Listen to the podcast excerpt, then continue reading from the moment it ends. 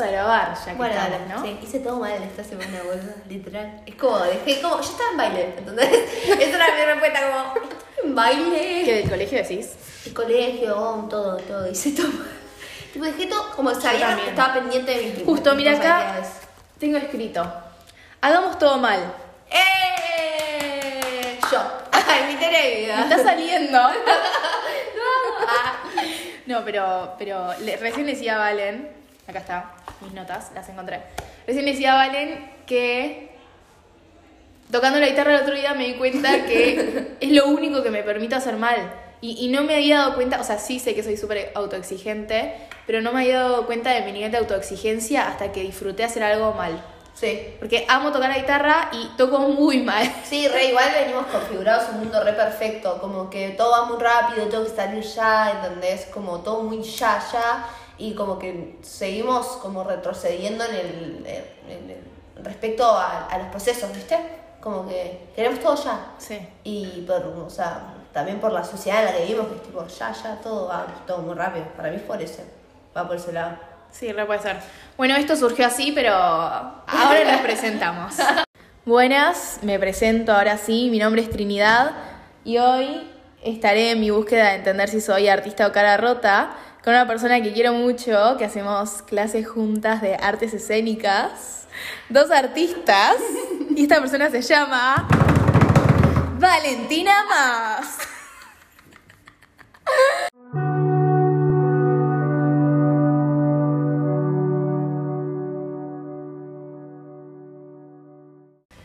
Tu vida cambiará cuando estés más comprometido, comprometida con tus metas que con tu comodidad.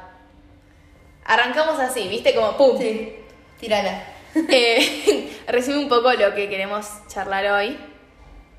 Y sigo con una definición, porque yo soy de Virgo, ¿viste? Vos me, Me dijiste que a vos no te gusta escribir, pero yo, tengo las cosas escritas. sí.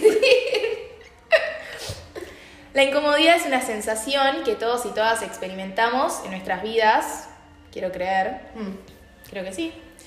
Es aquello que se encuentra fuera de nuestra gran conocida zona de confort. Sí. Cuento, dejé las notas. A ver si, si me empezás a enseñar algo. Ok, ok, ok. Me gusta. Sí. El otro día tuvimos encuentro de que teníamos que exponer y yo me senté tipo, ¿qué puedo llevar? No sé qué. Y todo lo que se me ocurría eran cosas que ya había hecho Sí, y bueno. que ya me siento cómoda, como que ya Sí. las aprendí, ya sé, ya sé hacerlas. Mm. Entonces dije, voy a llevar un poema, lo voy a interpretar, voy a tener un mat, una vela, hice una cosa rarísima, que me daba como un poco de miedo y incertidumbre porque era algo que nunca había hecho. Y después de hacerlo me sentí súper bien y dije, no, el potencial que tenemos y es cuestión de simplemente entregarte y como probarlo, ¿no? Y en la devolución, Valen dijo algo muy lindo que ahora lo va a decir. Y eh, Lola me agarró, que en ese momento no la conocía, ahora sabemos que se llama Lola. Me agarró y me dice: Che, yo escucho tus podcasts, me encanta lo que acaba de decir Valen. Y yo, tipo, Valen, vamos a grabar un podcast juntas. Estoy en un podcast de La dejo un ratito hablar a Valen para que cuente qué es esto que dijo, que disparó y que nos resonó tanto. Va, a mí me re resonó y creo que a toda la clase también. Así que te dejo charlar. Bueno, hola a todos.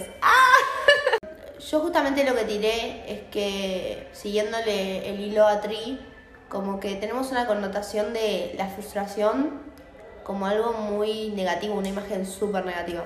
Y creo que es todo lo contrario, como que hay que desconstruir la imagen negativa que tenemos sobre esa frustración y, a- y justamente empezar a valorarla, porque es lo más lindo que hay. Porque si hay una frustración o incomodidad, es que estás aprendiendo y estás creciendo y estás viviendo un proceso que es lo más lindo que uno puede pasar eh, cuando está en la etapa de justamente de aprender. Sí. Claro. De jugar. Sí.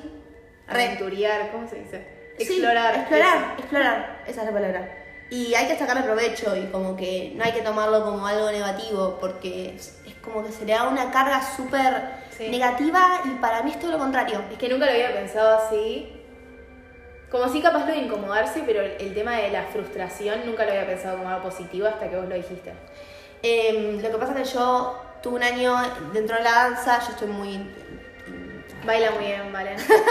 estoy mucho en la danza y es un tema muy complicado porque em, lamentablemente dentro del ámbito de la danza existe mucho la comparación y la frustración con uno mismo y fue una vez que me dio un clic de que no me estaba sirviendo. No, más allá de que yo no, era una persona que se frustraba tanto, pero sí tuve un año que decía, tipo, no, no, la danza no es para mí, imagínense, o sea, yo estaba a otro nivel. Y creo que me dio un clic una vez que conecté con, mucho con la música de una canción. Y... ¿Te acordás cuál era? No. Ah, fallé, fallé. Ah, pero sí, me pasó eso, que entendí que la frustración está muy, muy mal valorada. Mm. Eh, siento que si hay frustración yo me pongo contenta porque es al revés de lo que de, la, imagen que la sociedad le da en realidad porque nosotros tenemos esa imagen y es nada que ver para mí para mí justamente es eh, la indicación de que estás teniendo un proceso de que está pasando sucediendo algo muy bueno con lo que sea que estés haciendo que en este momento te lleve a la frustración. Creo que es muy importante dejar de, de darles ese, ese nombre, tan, esa fealdad que se le da a la palabra y empezar a tomarla y ver lo maravillosa que es y entender el detrás y lo bueno que significa eh, el hecho de pasar por la, por la frustración. A mí me fascina. Me gustó esto que dijiste de que me sentí muy frustrada para ahora. Ustedes no entienden es que vos no te ves cuando bailás, el disfrute que tenés en los ojos. Es una cosa de locos y es muy loco también escucharte decir que en un momento vos pensaste vos pensaste en eso como algo tan frustrante, cómo a veces hay que llegar hasta el, tope de algo para hacer ese clic, ¿no? Sí. Y ahí, gracias a la frustración, literalmente gracias a la frustración. Ahí se puede llamar así. Sí, me encanta. Gracias a la frustración Gracias a la frustración. Hay que agradecerle. Gracias.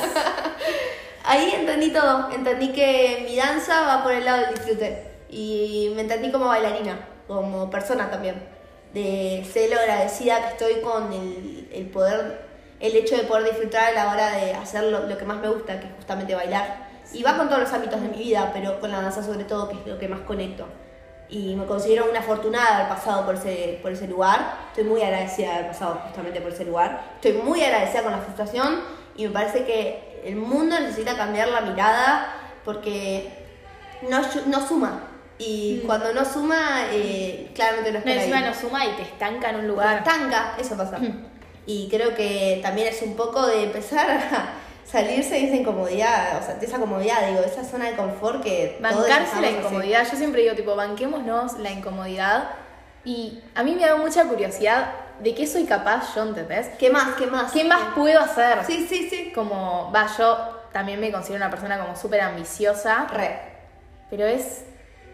Es como es esa curiosidad, tipo, si me pongo en esta situación que nunca estuve, ¿cómo me voy a sentir? ¿Mm? O sea, ¿por qué digo que no, que no me sale, que no me gusta si si yo nunca probé eso, mm. como que me quiero empezar a hacer más preguntas. Sí. Tipo, ¿cómo me voy a sentir así? ¿Por qué nunca lo hice? Como hace de todo, tal cual. Sí, de una. Dudar de todo. Mm. Como dice Chuli en su nuevo podcast. Amamos a Chuli. que me cuentes, y yo después te cuento, sí. ¿qué es eso que hiciste incomodándote o probando así como esto nunca me va a salir? Y ahora es algo donde encontrás mucha comodidad, como algo que fue incómodo y se volvió cómodo. Uh, em, bueno, en la danza, volví a ella, pero bueno, mi estilo de vida. Ah, em, yo estaba muy encasillada en un lugar que eh, fue la danza que hice toda mi vida. Y jazz contemporáneo clásico, mm. esa rama. Y me vi envuelta en algo, una situación de que a mí no me gustaba. Me di cuenta, o sea, me encantaba, obvio, pero ya estaba harta, ya se habías aprendido todo. ¿Sí? O sea, ya estabas muy dentro de la zona de confort, no había ningún otro. Tenía 15 años y no había probado otras cosas. Lo que me dijo Claudio el otro día, Claudio es nuestro profesor de teatro. Amamos a Claudio. Ah. Trini, estás en un escalón, en un buen escalón, pero antes de subir, exploralo todo. Exploralo todo, claro. Como que ya habías explorado todo el escalón. Sí, sí, sí. Y sentí que estaba muy, muy encerrada, muy encerrada. Yo misma, ¿eh? eh me, ven- tenía amigas y me decían, ¿por qué no probas esto? ¿Por qué no probas lo otro? Y yo estaba dentro de mi zona de confort. Encima sabías que te salía bien. Y probar un nuevo estilo de baile es re difícil. Sí. Y cayó la pandemia. Yo estoy muy agradecida con la pandemia. Yo también. Porque eso me hizo descubrirme a mí misma y gracias a la pandemia probé otros estilos y ahora me tenés bailando hasta árabe, te llevo a bailar No, es una literal. cosa de locos lo que baila esta señora. Y ahora laburo la te amo. Y ahora laburo la versatilidad. Y imagínate de solo uno a todo. ¿Entendés? Wow. Mm. Eh, y eso, eso fue, estoy muy agradecida con la pandemia. O sea, yo era la única loca de mis amigas que la había pasado re bien, ¿viste? Pero, ¿Pero qué hacías? ¿Clases online? Tres clases online y eh, investigué. Yo también hacía. Era más, es más cómodo. Sí. Porque nadie te veía. Sí. Yo también arranqué a bailar. Y me empecé a poner también. clases. Me, sí. expo- me exponía. Mm. ¿Entendés? Me, me grababa, me subía. Y por más que me pesaba un poco en su momento, ahora no, no me importa nada, pero en su momento me repesaba el qué irán, qué, qué sé yo, y esto, y esta persona. Y dije, no, basta. Yo te iba a decir otra cosa, pero siento que eso es lo que me incomodé hasta sentirlo cómodo. Las redes sociales. Mm.